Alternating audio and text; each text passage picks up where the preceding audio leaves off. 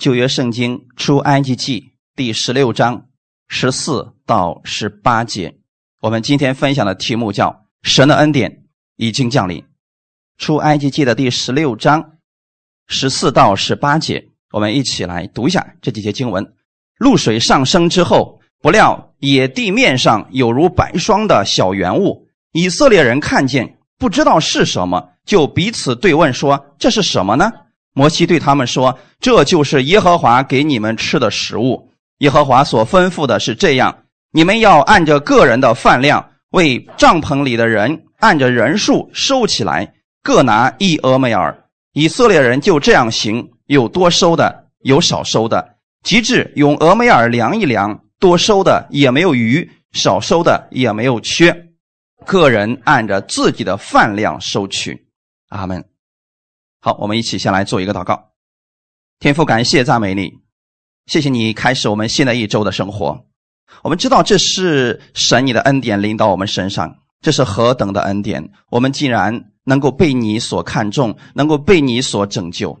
主啊，今天在这个时间当中，你带领来寻求你的每一个弟兄姊妹，我相信你知道我们每一个人内心的需求，你在这个时间按时分粮给我们。你知道我们需要你的恩典。我们需要带着你的恩典去生活，主要在这个时间当中，你用圣灵亲自来帮助我们，来更新我们每一个人的心思意念，让我们看见神你的恩典，领受着恩典而生活，可以带出神的荣耀。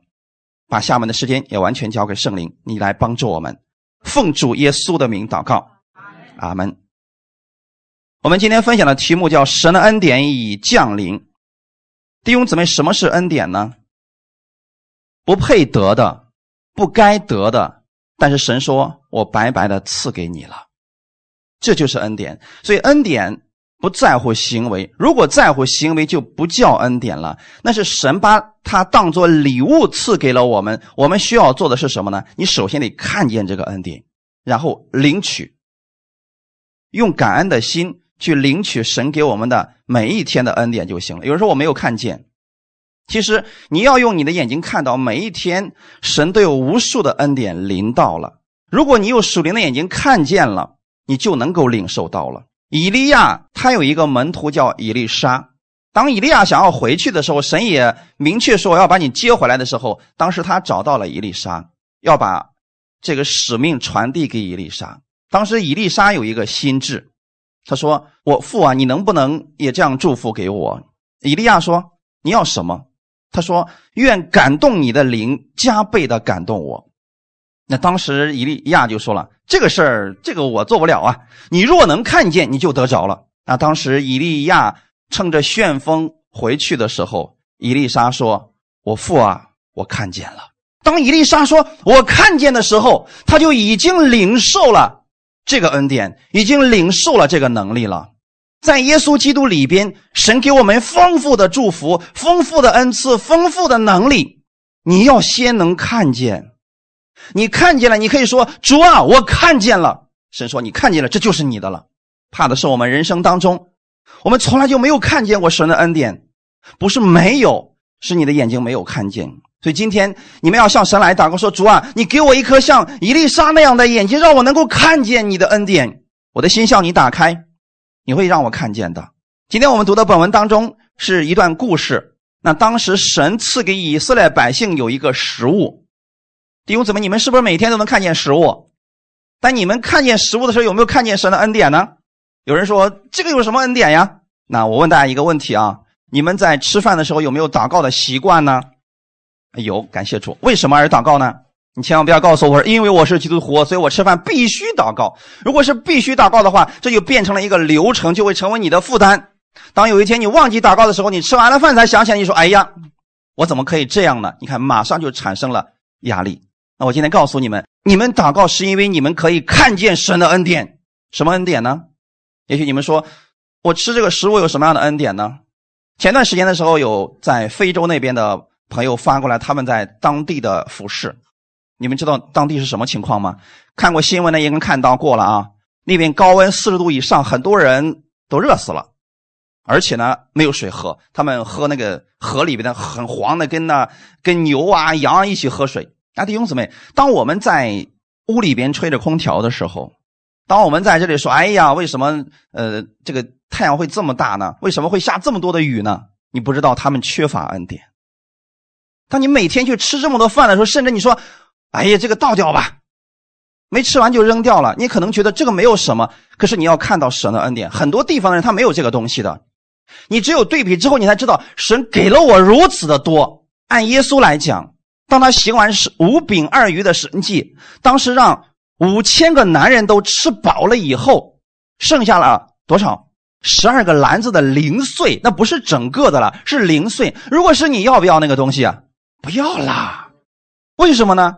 因为不是辛辛苦苦种出来的，扔掉就好了。我们可能会给自己想说，有很多理由，我们可以告诉自己，那可以让飞鸟吃啊，可以让野兽吃啊，是不是有很多合理的理由？但是耶稣怎么做的？他吩咐门徒们把这零碎都捡起来，不要糟蹋了。为什么呢？在耶稣的眼里边看来，那是天父的恩典。如果是我，我是当中的一员，我一定吃了剩下一块装在兜里边，然后我以后给别人做见证说，这个食物不是种出来的，是变出来的。阿门。这是神的恩典。我给大家一个建议，你可以在你生命当中有见证的时候，你一定要把它记录下来。你把这些记录下来，不是说别的，是你在软弱的时候，你要看一看这些见证。或者将来等一天，有一天你很老的时候，你回过头来，你看一看你写的见证，看看那些见证的内容，你会想起来，神的恩典竟然是如此之多，每一天都有的。上周二的时候，我们在小组聚会，当时有一个姊妹的孩子单纯性的疱疹，啊，嘴里边、嘴外边都是那种小泡泡，特别的难受。那那天也很奇怪，我们我。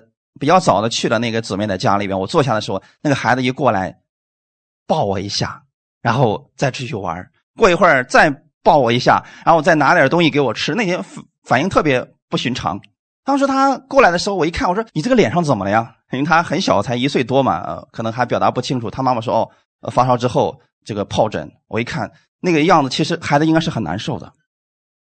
那当时我说：“你来过来，我给你祷告。”你看小孩子，他知道祷告啊！你别以为说一岁孩子知道什么呀，他他乐意。他过来之后，我就按手，啊给他祷告。然后祷告完之后，我说：“奉耶稣基督的名，命你身上这个疱疹立刻的消失。”然后我说：“好吧，去玩吧。”非常高兴的去了。然后第二天的时候，他妈妈说，整个所有脸上的疱疹一夜之间消失了。我们中间有人见过这个了。他妈妈是个医生，用他专业的知识来说，这个单纯性的疱疹，即便去就医，也需要两个星期的时间。一夜之间，那是谁做的呢？神的恩典。所以我告诉他，我说把这两张照片一定要留下来，把这两张照片一定要留下。为什么留下来？是让你看一看，这个孩子一夜之间经历了神的恩典。不单是他，是我们自己也经历了。阿门。如果没有这些东西的话，可能过半个月，我们想不起来，我们就忘掉，真的忘掉。然后我们再遇到问题，我们说哪里有什么恩典呀？神，你又不爱我了？不，不是这样的。所以，我希望你们每一天在生活当中看见神的恩典。其实每一天都有，每一天你所经历的事情上都会有的。以色列百姓每天吃的食物是不是神的恩典？可是你发现了没有？他们最后忘记了。他说：“我们不要吃这个淡薄的食物，我们要吃鹌鹑。”他们不觉得这个是世界上最宝贵的，是神的恩典。世界上所有的食物。都是从地上出来的，或者说动物，那这也是属地的东西。但唯有这个食物马拿是神亲自从天上降下来的。可是以色列百姓呢，可能因为经常吃吧，呃，煮着吃啊，炒着吃啊，炸着吃啊，吃到最后吃腻了，说我们不喜欢这个食物，我们讨厌这个没有味道的食物。你有没有发现，其实不是食物的问题，是我们的心出了问题。所以有时候我就经常跟我家孩子说：“我说，如果饿你一天，你你会觉得什么食物都是好吃的。当然了，不能这么做啊，只能说说而已啊。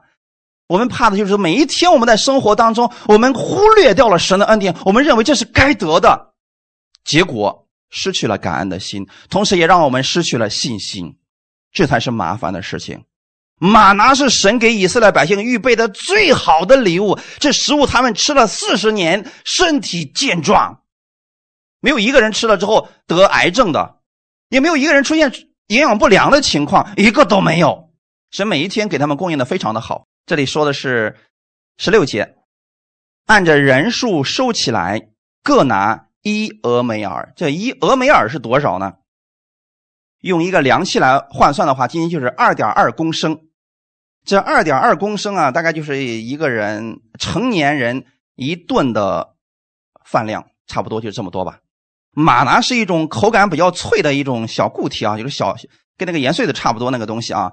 那当初呢，他们的粮器就是瓦器比较多一些啊，他们就装在瓦器里面，不停的去收集收集啊。然后在旷野四十年，除了安息日之外，这个玛拿是每一天不间断的降下来。当这个降下来的时候，以色列百姓要做什么呢？就去收集。他们从不担心明天会没有，或者说下顿没有吃的，这是他们的旷野根本不需要担心的事情。所以耶稣是不是也告诉过我们：你们不要忧虑吃什么、喝什么、穿什么，这都是外邦人求的，他们心里有忧虑。你们所需要的一切，你们天父是知道的。阿门。他能供应天上的飞鸟，就一定能供应你吃的喝的的问题。那你就需要用属灵的眼睛看见这些恩典。其实我们人生当中百分之八十以上的忧虑就没有发生，但是我们一直却在忧虑当中活着。我们甚至想出了很多他都不曾发生的事情。啊，这个时候我们把我们的脑袋发挥到极致了。特别是两个人感情不好的时候，他会想出无数的乱七八糟的事情来。那现在你看，以色列百姓他们吃着最好的东西，他们感恩的心没有了。你要知道啊，这二点二公升其实是古代的一个量器，它是当时是比较谨慎的，计算也比较呃准确啊。不管是罐儿啊，还是他们那个呃盛东西的，都是一样的。神给他们恩典，是让他们看见这是我的供应。如果你说我忘记了，这不就是个普通的食物吗？OK，那我让你用今天的时间来说，周五的那一天你可以收双份啊。然后因为以色列百姓计算时间跟我们不太一样，他们是从下午六点钟以后就进入到第二天了啊。所以我们今天说，如果是算成我们的时间来说，就是说周六的时候他收两份啊，星期六早上起来收双份然后可以放一个晚上，到星期天的时候呢，它不臭也没有问题。如果你觉得这是个普通的食物，你在其他时间你试一试，你放过期了它就出问题，但是在这一天它就不出问题，是不是让他们看见神的恩典？可如果你说，哎呀，因为是神让我们聚会的，所以必须让我们省下时间了，你错了。神可以让你去捡，他花不了多长时间的，因为当时以色列百姓在旷野就是敬拜神，他也不干活呀，完全可以让他们在安息日的时候出去捡东西。可是神说不需要了，我让你在安息日的时候要安息。连你所有的劳动身体都要安息，都要停下来。我要让你看见我的恩典。所以在那一天的时候，那个马拿可以放到第二天，它完全没有问题，跟第一天一样的新鲜。哈利路亚，这是不是神的恩典？每一天他们都在经历啊，可是他们属灵的眼睛没有看见，所以经常活的是埋怨。啊，神，你为什么这样对待我们？没有水喝，这个地方实在是太热。如果不是云柱，不是火柱，他们早都死光光了。弟兄姊妹，今天要用你们的眼睛看见神的恩典已经降临了。哈利路亚！这是神的恩典，神是在按时分粮给他们。当神预备好了这一切之后，以色列百姓要怎么做呢？刚才我们读的经文。出埃及记第十六章二十一到二十二节，他们每一天早晨按着个人的饭量收取，日头一发热就消化了。到第六天，他们收了双倍的食物，每人两俄梅尔。透过这段经文，我们看见了什么呢？收取玛拿的时间是什么时候？太阳出来之前。太阳出来之前，你要去收玛拿。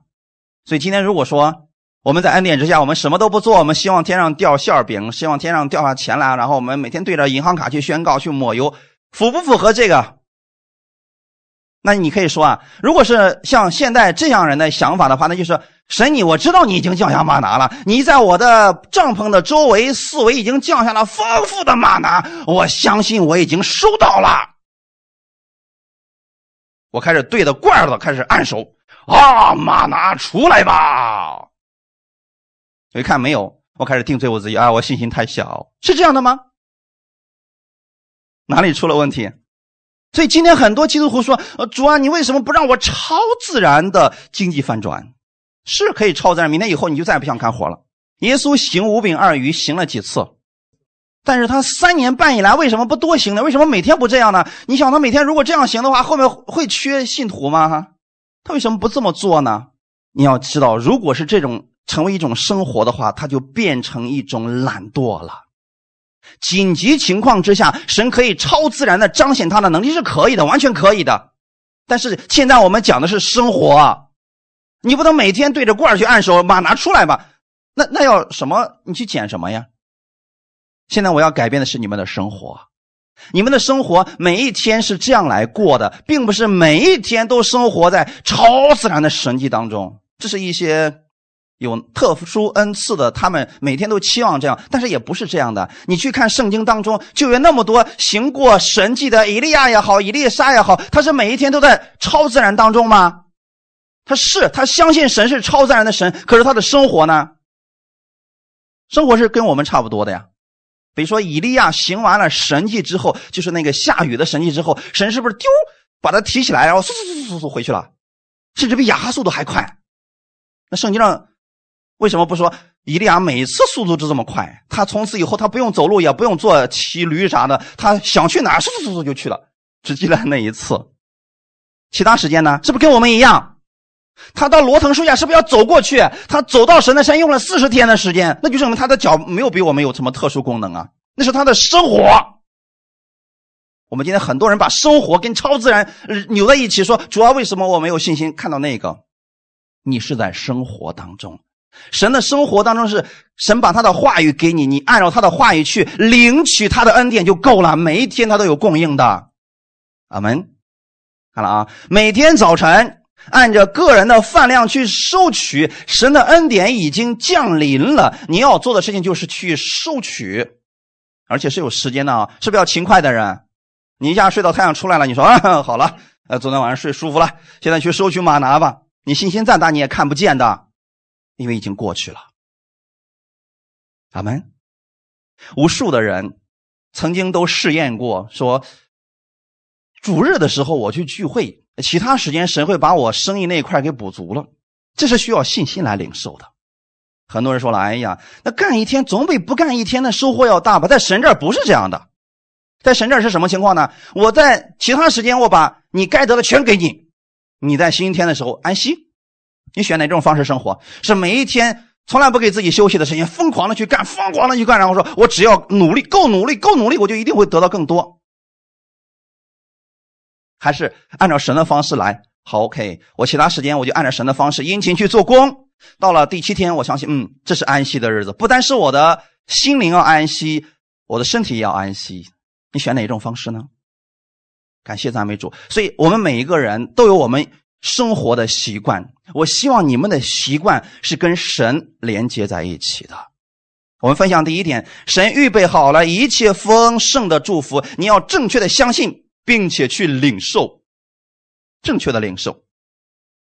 以弗所书第一章三到四节，愿颂赞归于我们主耶稣基督的父神，他在基督里曾赐给我们天上各样属灵的福气，就如神从创立世界以前，在基督里节选了我们，使我们在他面前成为圣洁，无有瑕疵。这是事实吗？这个事情成就了没有？OK，已经成就了。我们主耶稣基督的父神，他在基督里。曾赐给我们天上各样属灵的福气，什么时候成就这个事儿的？耶稣上十字架的时候。当耶稣上十字架的时候，各样属灵的福气已经给你了。所以今天你想得到这些祝福，从哪里去？我们以前唱过一首诗歌，一首很老的诗歌，说：“你若想要得着它，就在耶稣基督里。想得着这些祝福，是在耶稣基督里边那现在你们想想看，那个马拿预表的是谁？耶稣啊！他自己亲自的告诉我们：“我就是从天上降下来生命的粮。你们的祖宗吃了马拿，最后是死了；但人若吃我所赐下这个粮食，就必永远不死。”很多人听我讲完了马拿之后说：“哎呀，这个实在是太好了！如果这个食物现在有卖的，该多好了！”不需要那样了。神给了你一个更好的耶稣，阿门。你说我去哪儿吃耶稣呢？请往前看，有吗？有，你能想到的，神就已经预备好了。哈利路亚！所以神已经把祝福预备好了，你只需要来领受就可以了。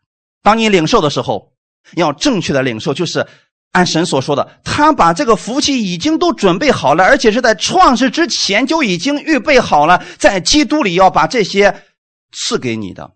你认识到了，你看见了，你才能去领受呀。别有人说了，为什么一个星期领受一次圣餐，一年一次不行吗？行吗？行啊，有什么不行的呀？有的人一个月一次，有的人一年一次，你十年一次，我也没有任何问题。但是我乐意大家天天来领受。这是《使徒行传》第二章里边的内容啊。初代教会为什么那么复兴？为什么那么多的神迹奇事发生？因为他们每一天焦点都在耶稣身上，他们每一天像以色列百姓在旷野一样，他们每一天都在捡取玛拿。阿门！你们愿意吗？你知道有无数的见证，他们每一天在领受圣餐的时候都出现了吗？哈利路亚！所以这是什么呢？这是什么呢？玛拿，玛拿的名字就是这是什么呢？我不需要你们回答，你要说这是什么呢？你领受的时候，你要问自己这是什么呢？如果你现在身体上有疾病，你说我问你这是什么呢？你说医治，OK，那就是你的了。哈利路亚！如果你心里边非常悲伤，我问你这是什么呢？你说喜乐，OK，那就是你的了。所以他的名字叫什么？这是什么呢？神起的名字是不是也很优雅？所以下回的时候啊，呃，我们聚会结束了啊，分圣餐的时候，我会问你们这是什么呢？你不要回答说这是圣餐，我不需要你回答这个啊。你要跟你自己说，说主啊，我现在身体上有一个肿瘤，那么这是什么呢？这是消灭肿瘤的东西。OK，你已经有答案了。哈利路亚。神给他们降下马拿，并没有固定他们必须怎么吃，必须给我生吃啊！没有，你可以随便按你的喜好来。但是这个马拿能供应你身体所需要的一切，都在基督里边了。你想想看，你在人生当中需要的一切，有哪一样能超出基督的？他都给你预备好了。既然给你预备好了，我们就要先相信，然后去领取回来。要在太阳没有出来之前，要去领取它哦。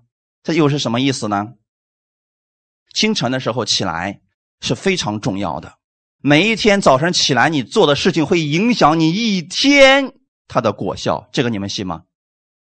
早晨起来之后，你可以对自己说：“哇，这是美好的一天，这是充满神祝福的一天。神今天已经给我预备好了丰盛的祝福，凡我手手所触摸的，必然会蒙福。”你也可以说：“哎呀，天的门又亮了，我要遇见那个该死的老板了，我要遇见那个该死的同事了。他今天这个车一定不会很顺。”我 OK，想想看吧，现在你的一天会怎么样？你要用领取马拿的心去领受每一天神的恩典。哈利路亚，神已经预备好了。我们再来看一段经文，《哥罗西书》的第二章九到十节。因为神本性一切的丰盛都有形有体的居住在基督里面，你们在他里边也得了丰盛。他是各样执政掌权者的元首。OK，既然你说在耶稣基督里边有那么多丰盛的祝福，我还要告诉你一点：不单有祝福，而且是最好的。神不单那儿有各样丰盛的属灵的福气，而且是最好的。我记得以前给大家讲过啊，这个世界上的金子，比如说黄金，它就算纯度达到百分之九十九点九九的时候，它也不是全然纯的。但是将来我们去的那个新天新地、新耶路撒冷，神说的是那个街道是晶晶的，而且是透明的。有人说这两个事情是怎么联系到一起的呢？原来，当晶晶纯度达到百分之百的时候，它就变成了透明的。哇，世界上没有见过吧？因为你做不到。最好的在耶稣基督里边。所以你不要是把这个最好的钉扔掉之后去找那个次好的，你已经知道哪里有最好的了，好没？那就领取好了，就来领取好了。我们也在它里面得了丰盛。你现在在耶稣基督里边吗？你怎么进去的？信耶稣，你就已经在基督里边了。阿门。所以你已经有资格来获取这些丰盛的祝福了。我们每一天都需要，每天都需要实实在在的生活，就像以色列百姓一样。你可以有信心，但你今天早上要出去捡玛呢，这是两回事情。阿门。感谢主啊！那今天我们起来以后，我愿意大家关注我们的微信公众号，在生命中做王。你每天可以听一听早上起来的灵修，可以看一看，呃。神的话语，你这一天就不再一样了。养成一个习惯，就像以色列百姓每一天去捡马拿一样，每天去捡的马拿一样，你会发现，即便仇敌有偷窃，你不会少；即便神的呃这个祝福再多，你不会骄傲，因为你每天都在定睛在耶稣的身上，定睛在他的供应上，是不是很奇妙？这个马拿，你发现没有？多收的也没有多，少收的也没有少。哎，这是怎么回事？用那个。天平一一称，哎，一样了。神的恩典，哈利路亚！说贪心的人在这没办法生存的，发现了没有？那些贪心的最后第一裂开，嘎叽，夹死了。看一段经文，《约翰福音》第十章九到十一节，我们一起来读一下。我就是门，凡从我进来的必然得救，并且出入得草吃。盗贼来，无非要偷窃、杀害、毁坏。我来了。是要叫羊得生命，并且得的更丰盛。我是好牧人，好牧人为羊舍命。约翰福音十章九到十一节。那这段经文，耶稣告诉我们，他是使门，他是门，什么门呢？得救的门，让你吃饱的门。今天我们做生意是不是想找一个门路？我们做生意呃做事情是不是想找到一个门道？OK，在哪里？耶稣说：“我就是门，到我这儿来吧。”他那有没有智慧？有没有能力？有你所需要的。这个世界上，你觉得有一个人很成功了，耶稣是最成功的。这个世界上有很多人很有钱，耶稣是最有钱的。你说这个世界上有很多人，他很懂得养生，耶稣是就是养生。你说啊，有些人他每天都很喜乐，耶稣就是喜乐。你还说什么？你已经找到那个最好的了。现在是什么呢？去领受吧，阿门。那么耶稣说：“我就是门，你要做什么？你把门给卸了吗？不是，他这门是是邀请你进来吧？那你做的事情是什么？进去就好了。你不要说哦，我得好好欣赏这个门啊，棕色的，嗯，这门背看着不怎么地啊，那就出问题了。今天你们来是不是要看见耶稣的丰盛？你不要来了之后，嗯。”啊，为什么开两个灯呢？这是很浪费电的啊！对不起，你是不不愿意进门，你在那欣赏门上的问题呢？你说谁在门上画了一笔？对不起，你搞错焦点了。来了之后是让你进到耶稣基督里边，然后进去之后你会发现什么？凡从我进来的必然得救。你只要进入了，你就是得救的人。然后并且出入得草吃，羊它没有别的想法。你让我进去看见草我就吃，那我们是不是这样的？不要说我们今天信了耶稣，我们变得高尚。有很人很多人总喜欢唱高调，你知道吗？说啊，我们不要总是定睛在地上，不要去求地上的事情，我们要求天上。这个话是正确的，可是你的生活每天是在地上还是在天上呢？在地上，实实在在的吃的喝的用的是在地上的，但是你仰望的是天上的供应，你要活得接地气一点不要搞得那个神叨叨的，让人家觉得我们一信耶稣都都变成世外高人了。不是这样的，耶稣来到这个世界上，他是像正常人一样去生活的。虽然他是神，但他没有每天这个脚不沾地儿啊，踩着云溜达来溜达去的，没有那样。我们今天好多人是希望那样去生活的，不要那样啊！你是羊，你就要吃草，对不对？那我们是基督徒，每天求我们今天的健康丰盛，我们遇到好事情可不可以啊？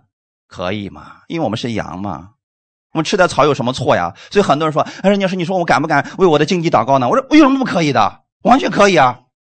但是可是我这种祷告的话，别人会说我贪恋贪恋世俗的。我让他们去说吧。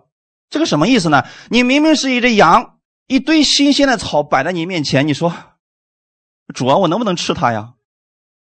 能不能？”可是别人说了，吃的话我就不是一只敬虔的羊了，怎么办？吃不吃？吃，所以很多人他们经历了神这样的恩典之后，他们身上有了见证，对不对啊？有了见证之后，他们开始反转了，因为这个草也是神给你预备的，你吃了之后是不是有力量了？那个时候你就变得更敬虔了。你不吃，你想敬虔，你没有力量。呃，上周的时候有一个有一个姊妹，她做见证，她妈妈去医院检查的时候，疾病超自然的消失了，然后给她省了好几万块钱。从那以后啊，她妈妈拿着那个病历报告啊，然后给她的亲戚们传福音。啊，现在可热心了，你看见没？他是不是吃了草了？他吃了什么草？医治的草。他本来是一只羊，前面有一堆草，啊，他说：“OK，我要吃那个草。”他一吃了之后，哎，身上的疾病消失了。然后呢，他之后他说：“哎呀，你们不知道这个草有多么的好啊！你看，这不是做见证吗？”耶稣怎么说的？从我进去，不是让你进去就什么都不干了，你出入得草吃。你看见没有？是不是出入？进去干什么？吃草，然后出来干什么？做见证。不是让你出来救恩的门啊，让你出了教会的门。你现在是不是进了教会里面领受了、吃草了？那出去呢？做见证。嗯，我不知道大家还有没有印象啊？大约是在两个月前吧，咱们这边有一个老姊妹，她当时是肺癌，有人有印象吗？OK，她是肺癌。当时呢，我们给她祷告了，应该是一共就两次。第一次的时候是她的弟弟带着她来的。因为我们在五楼，他上五楼，你知道用了多长时间吗？将近一个小时吧，差不多，非常的慢。然后呢，上一层得歇一会儿，然后再上，因为全身没有力气。后来聚完会之后，我们是不是一起为他按手祷告了？啊，有人参与进来了啊。然后当时他就感受到说：“哎，我好像被神医治了。”然后后来他不是做见证了吗？他被神医治了，对不对？上一周他回到他老家的时候啊，花了七千块钱。去医院里边复查，然后医生告诉他，身上没有一丁点的癌细胞。以前的时候，他在我们面前做了一个见证，说神已经医治他了。这一次是他在人的面前用事实告诉他们，神已经彻底的医治了我。哇，你知道七千块？他说有一个什么查的那个东西六千块钱，但是他非常的精准，他能看出来确实身上连一个癌细胞都没有，是不是神迹？这个你们亲眼看见的呀，因为是我昨天去见到他弟弟的时候，他弟弟做这个见证。他说：“哎呀，我我姐真是。”我说：“OK，那你就给我们弟兄姊妹分享一下，你姐她是怎么样得着这个医治的？”他说：“其实他来教会非常的远，他要在那边呃看孩子，好像是什么的，离这特别的远。然后呢，他一共就来过两次，但是有一点不一样的，你们知道是什么吗？”来了一次之后，我们为他按手祷告了。他回家之后，每一天都在不断的听到。这十年以来，我看到无数的人得医治了。他们都有一个共通点，就是不断的听到。你们应该知道我讲到的特点，就是高举耶稣基督。我知道靠我自己的口才给你们带来不是带来不是什么兴盛，那不可能的。但是我所讲的耶稣，你们若接受了、领受了耶稣这里边的话语，你们可以产生丰盛。可以产生见证，阿门。所以我相信我所讲的耶稣有这个能力。所以那些人不断的听的时候，他们有些人不断的听，然后开始乐意去读圣经，乐意去祷告，然后特别期待去聚会。我相信这是圣灵做的。所以各式各样的见证、医治、翻转都在他们身上出现了，那就应验了这句话语：他就是门。进到他里面的就得救，并且能够出入得草吃。因为耶稣来的目的是什么呢？就是要叫羊得生命，并且得的更丰盛。这就是指两种生命：第一种是得救，第二种是什么？丰盛的生命。好些基督徒仅仅只是得救，太可惜了。你还要继续的要得着那个丰盛的生命。这个丰盛的生命是什么意思呢？就是你知道神已经降下了恩典，然后你去领取，你就是丰盛的。阿门。根据你的饭量来吧，各位，就像领取马拿一样，根据你的饭量来吧。耶稣在分五饼二鱼的时候，是不是已经预备好了恩典了？然后到你这儿的时候，你要吃几个饼？你说，哎呀，不好意思，要那么多，就来半个就行了。OK，那就是你的，你就只能得半个了。那个时候你说，来五个，OK，那就给你五个好了。神的恩典已经预备好了，这个丰盛的多少取决于你对他的相信。然后。领受啊，不要少领啊，要多多的领受，阿门。多多的领受，你们会看见更多神的恩典出现的。所以耶稣说：“我是好牧人，好牧人为羊舍命。”请记得，各位弟兄姊妹们，耶稣是爱你的。特别的爱你，所以他愿意把他的丰盛给你，你来领受就足够了。领受就像吃草一样，不断的吃，你的身体会发生改变的。阿门。我们再看一段经文，诗篇的三十四篇四到十节：我曾寻求耶和华，他就应允我，救我脱离了一切的恐惧。凡仰望他的，便有光荣，他们的脸必不蒙羞。我这困苦的人呼求耶和华，便垂听，救我脱离一切患难。耶和华的使者在敬畏他的人四围安营，搭救他们。你们要尝尝主恩的滋味，便知道他的他是美善。投靠他的人有福了。耶和华的圣名呐，你们当敬畏他，因敬畏他的一无所缺。少壮狮子还缺食忍饿，但寻求耶和华的，什么好处都不缺。这段经文你们回去自己默想啊！你若相信这个话语是给你的，那么你就持守这个话语，在凡事上去寻求他吧。阿门。如果神说：“各位亲爱的百姓们，我周一到周六我会在你们营的四围降下马拿，你们要在太阳没出来之前要去收取马拿，根据你们的饭量来吧。哦，能多吃的就多收好了，少吃的就少收行了。然后。”去领取这恩典吧！你在下面说阿门，OK，然后该睡觉睡觉。你会什么都得不着的，因为神的话语你知道了，不代表你领受了。我一直告诉大家说，你们来不是来学习恩典知识，也不是学习圣经知识，你们是来领受生命的。我希望这道它产生能力就在你的生活当中。比如说，你家的孩子现在得病了，你能不能伸出手，奉主耶稣的名，你是健康的，这疾病现在离开你了？敢这样说，你是凭着信心在讲话，阿门。哎，好多人连连敢讲都不敢讲，说那是神的旨意啊，神若不医治，我敢那么说吗？神已经说过了这个恩典的话语了，你只是在重复神的应许而已，阿门。如果你们做生意的，能不能今天早上起来？对着自己所经营的生意说：“奉主耶稣的名祝福你们，你不要把它当成死的，把它当成活的，好不好？不管你经营的是什么，呃，是鸭脖子的、狗脖子都不要紧啊。你可以奉主耶稣的名，让你的味道变得最好啊，吃的人就喜欢那个口味它是不是变成活的了？是啊，要不然你说那五饼二鱼都已经蒸蒸熟了，那鱼都都已经熟了，怎么会有生命呢？但是耶稣让他有没有生命？哗，五千个人吃饱了。”是代表里面有生命的，好吗？所以我们的观念改变了。你去拾取玛拿的时候，不要觉得它是个死的，它是活的，每一天都是。看见神的恩典，然后去领取吧。阿门。分享第二点，安息行动。什么是安息呢？各位弟兄姊妹，我记得有些人讲过说，安息就是睡觉。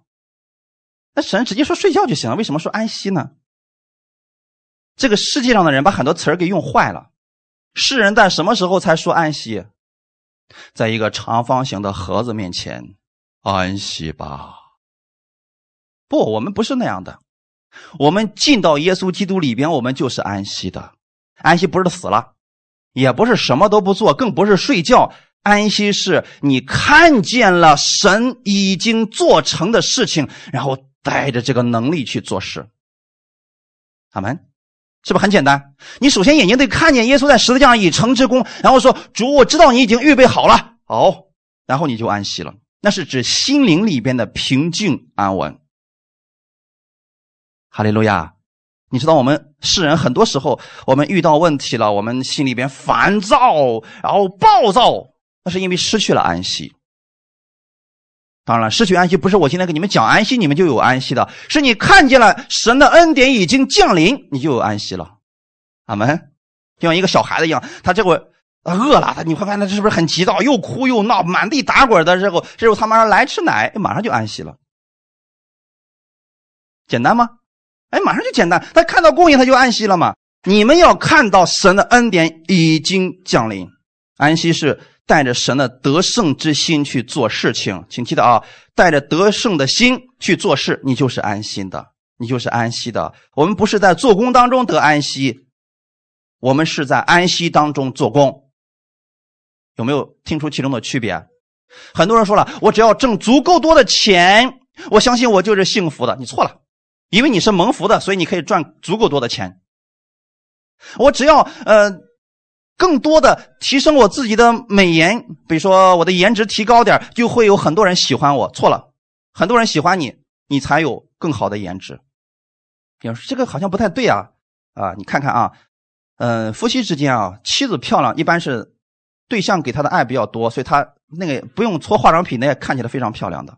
啊，天天干仗的夫妻你会发现啊，那你用世界上最好的化妆品，那脸上也没有光彩。嗯，你可以看出来了啊，真正的这个力量、这个荣光是从里面发出来的。他们里边有了安息了，外面自然就是祥和，就是平安，就是喜乐的那种喜乐，谁都挡不住。你知道今天神已经喜悦你了，已经为你预备好了一切，你去领取吧。今天我们最后的时候讲一个故事啊，这个女子叫路德，《路德记》大家读过吗？我简单跟大家分享这个《路德记》的这个背景啊。当时呢，有一家人，他们是犹太人，是伯利恒的人。但是呢，他们在这个伯利恒居住的时候啊，那一年伯利恒好像出现了一点小饥荒，这一家人就住到了摩押之地。摩押是外邦地啊，他们就从预表来说啊，就说如果从基督的话来说，从他们原来的教会里面出来了啊，回到世界上去了，就是那个地方现在好，我要去那里生活，在外邦之地待了十年，而且在那个地方娶了妻子。两个儿子都娶了儿呃媳妇儿，所以说十年之后，家里边只剩仨女人，男人全死光了。在那个年代当中，如果家里的男人死光了，这个女人的后半生是非常悲惨的。那这个时候怎么办呢？所以两个儿媳妇还比较年轻，这婆婆又不想拖累他们，所以这时候就得两个儿媳妇说：“这样吧，你们回你们自己的地方去吧，重新再嫁人吧。”我也得回到我老家去，说不定我后半生啊，呃，就在那个地方啊，呃，活几天算几天吧。他们已经没有什么希望了。但路德他说：“你不要让我离开你，我要跟你一块回到你的家乡去。虽然说现在家庭是这个样子，但我相信你的神就是我的神。重要吗？你的神就是我的神。今天你也应该相信这个事情。亚伯拉罕的神就是你的神，以撒的神就是你的神。”能够赐福给彼得、保罗的那位神就是你的神。你这样想的话就好办了呀。然后路德就跟着她的婆婆就回到了她的老家伯利恒。回到家的时候，正是动动手割大麦的时候，收获的季节。OK，他们回来了。回来之后，生活怎么办？你的神就像拿俄米可能过去也讲，他的神是创造天地万物的神，他能讲很多。但是现在家庭这个样子怎么办？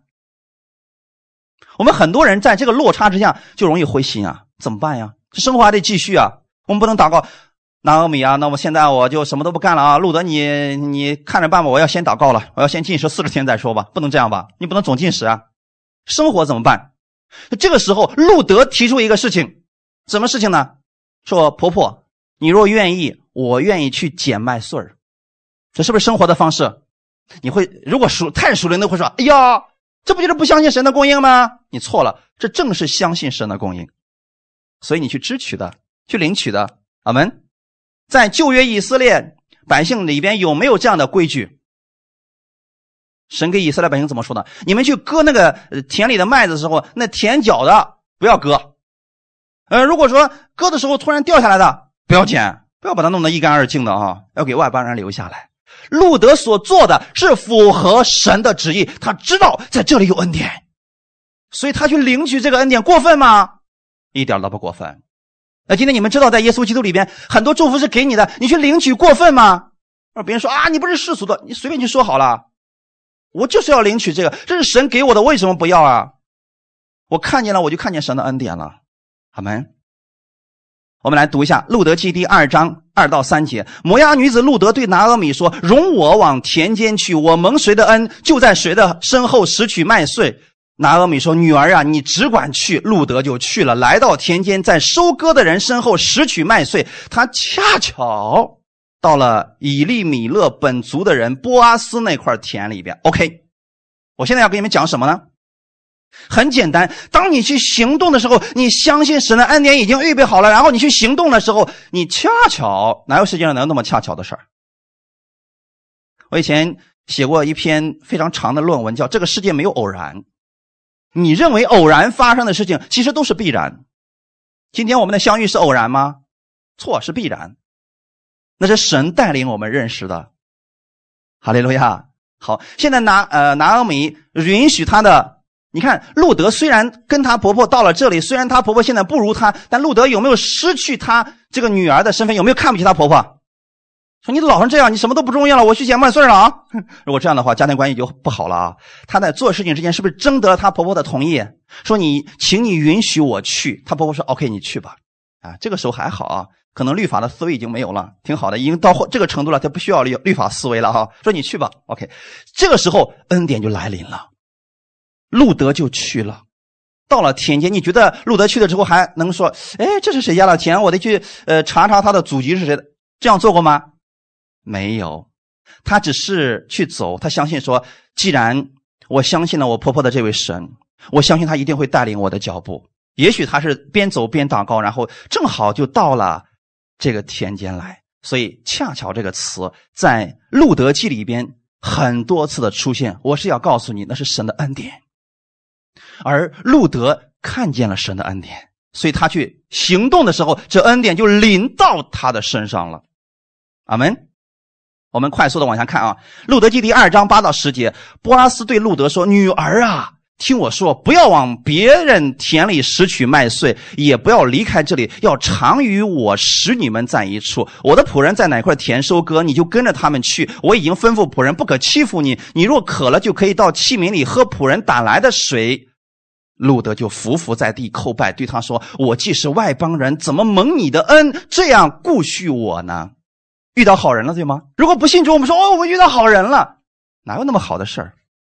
那是神的恩典，所以今天我不希望大家再说：“啊，我今天遇到好人了。”错了，那是神的恩典。今天突然有个大客户来找你了，你说：“哎呀，今天好幸运的。”错了，那是神的恩典。哈利路亚。然后你看啊，路德伏伏在地叩拜，说：“我既是外邦人，怎么蒙你的恩？”他知不知道这是恩典？其实这一次路德经历了什么叫做投靠耶和华的必不蒙羞啊！也许可能她婆婆以前跟她讲过，但她婆婆自己都没有经历过，她儿媳妇经历了。你们也希望这样经历吗？太好了，那就先相信他的恩典已经降临，然后迈开你的脚步往前走吧。在你走的过程当中，你就会看见神的恩典了。哈利路亚。好，那我们再往下看啊，《路德记》的第二章十二节，波阿斯对路德这么说：“说你呢，就跟着我们好了。”然后呢，我们去哪里收割，你的后面就跟着好了啊，也不要去别的田里边。其实波阿斯是告诉他们说啊，呃，我的田比较多，你就跟着我就好了。